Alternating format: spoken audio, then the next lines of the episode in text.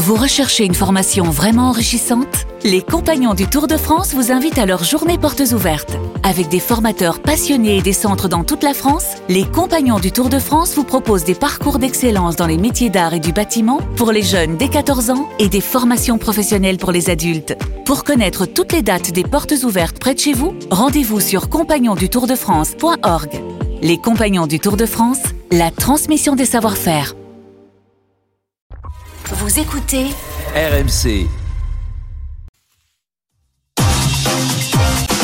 Arnaud Demanche est avec nous. Bonjour Arnaud. Bonjour. Arnaud qui est passé par le standard. Et ce qui fait réagir ce matin Arnaud, c'est Roald Dahl, l'auteur de Charlie et la chocolaterie. Son éditeur a fait réécrire des passages de ses livres pour en supprimer des mots considérés comme, je cite, offensants. Oui, vous avez vu ça? Vous avez lu Charlie et la chocolaterie Oui, enfin, pas j'ai le lu avec- le lu plus avec- offensant du monde.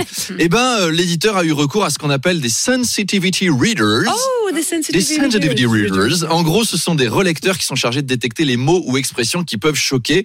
Par exemple, dans Charlie et la chocolaterie, ils ont fait remplacer le terme gros par celui de énorme, ce qui fait réagir Tristan de Nantes qui nous dit dans le cas présent, je vois pas bien l'intérêt parce que si je dis à ma copine mais non, t'as pas un gros cul, il est juste énorme, elle le prendra pas beaucoup mieux, hein, ça marche pas mieux.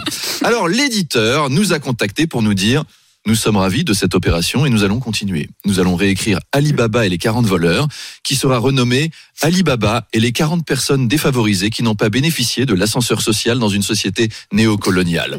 Nous allons ensuite nous atteler au petit chaperon rouge, où à la fin, la grand-mère adopte le loup et quand le chasseur arrive, il se fait filmer par Hugo Clément pour être affiché sur Combini. Et puis, la nouvelle version de Charlie et la chocolaterie arrivera à Noël et elle sera intitulée Charlie mange 5 fruits et légumes par jour. Il était une fois un petit non-binaire qui s'appelait Charlie. Charlie trouva un jour un ticket en or dans une boîte de salsifis bio et eut l'autorisation d'aller visiter une exploitation agricole éco-citoyenne en coopérative dirigée par des zadistes qui jonglent avec des bolasses enflammées. Il découvre alors le mystérieux propriétaire, José Bové, et déguste des brocolis, des carottes, des topinambours.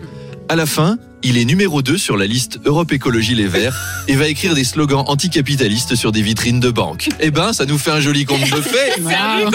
C'est pour. Noël. À tout à l'heure. À tout à l'heure, Arnaud Demanche, chaque matin, 7h20, euh, 8h20 et en podcast, bien sûr.